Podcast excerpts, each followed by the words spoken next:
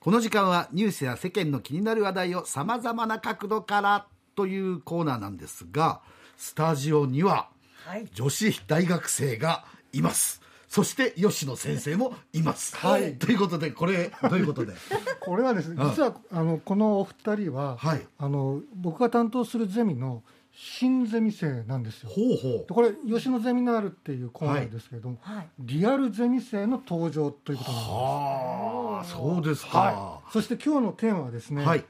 リアルゼミ生がですねラジオ愛を語るへえこんな感じでやっていきたいなと思うんですねはい、では早速そのお二人に、えー自己紹介お願いしますはい。えっと三年生になります坂本弥生です。同じく三年生になります竹崎玲と申しますよろしくお願いしますはい、およろしくお願願いいししまますすいやあのラジオ愛についてっていうことで、 2人ともラジオ大好きなんですよへえなんか今若い人ねあんまりラジオ聞かないのかなと思ってたんですけども、うんというねイメージそうもなんですよねありますけよどね、はいはいあのラジオって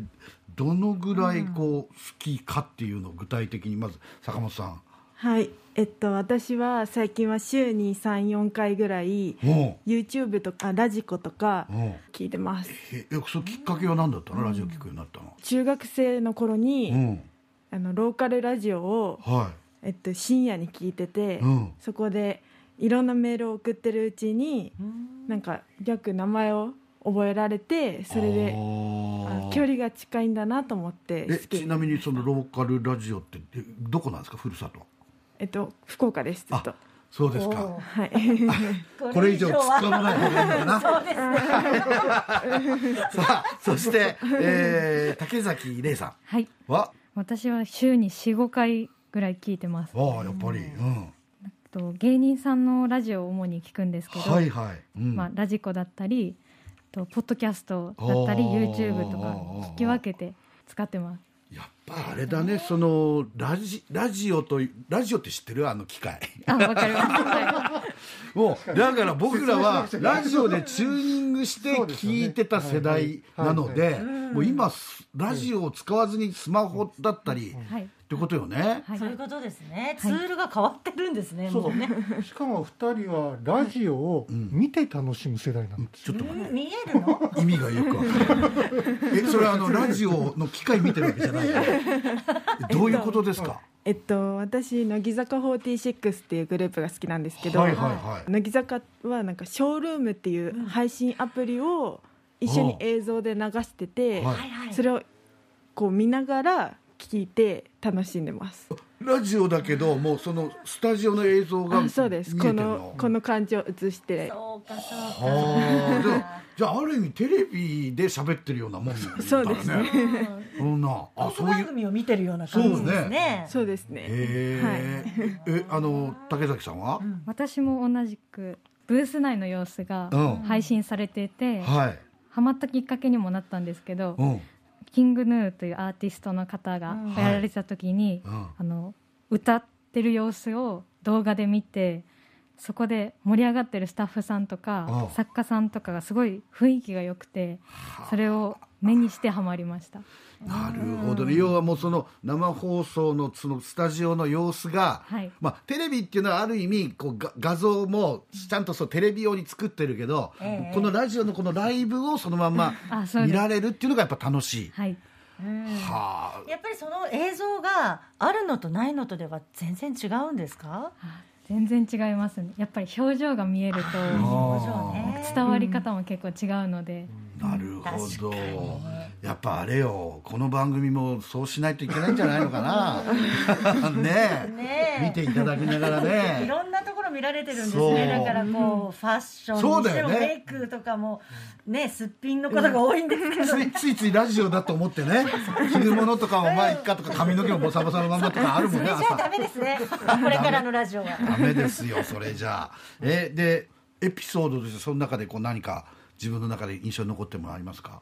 はいなんかオフ会っていうのをリスナーさんほとうパーソナリティさんでそのラジオはやっててうんそれをそのまま録音したものをラジオで放送しててそれは居酒屋とかおう唐揚げ屋さんに行ってなんかリスナーとパーソナリティさんで楽しんでる様子が放送されてましたそれなりそのはいリスナーさんとパーソナリティがスタジオではなくて、そういう普あ通に、そうですあのよいいわゆるオフ会をやってるのあそうですはいそこに一つのコミュニティができてるんですよね、うんなるリほどスナーさんとパーソパナーリソティナリティと、はいうんうんお金は誰が出すんだろう割り勘えーえキャンじゃなさーそそううでかすね。え竹崎さんは私はさっき言ったそのキングヌーの方がやってたことがうん一番印象的で、はいは歌手の愛子さんおをーゲストに来られた回があって、はその時にキングヌーの方とこう手をつないでうん歌ってる様子がやっぱ動画でい、うん、はじゃないと分からなかったのでそれあはをあはあそれがすごく印象的ですなるほどね動画なんですねだって僕と水木さんが手つないで、ニュース伝えてたらそれはそれでねちょっとバレちゃった。バレちゃった何がバレちゃったそんなことないだろそれやめてそういうこと言うでのもテレビではそういうねことはもう放送しなうーんいけれど実はラジオだとそういうね、はいそういうそれうなのねわざとそういうふうに手をつないでたっていうわちょけっでとはそうなくいうノリがあってそういうノリが、はいそういうところまで伝えるね、はういーん思わず見られたみたいな感じだったんです ねそのシーンはね。なんかこう目から鱗っていうかラジオがそういう何メディアになるんだっていうことに今改めて気がつかされた感じがしますね先生これあ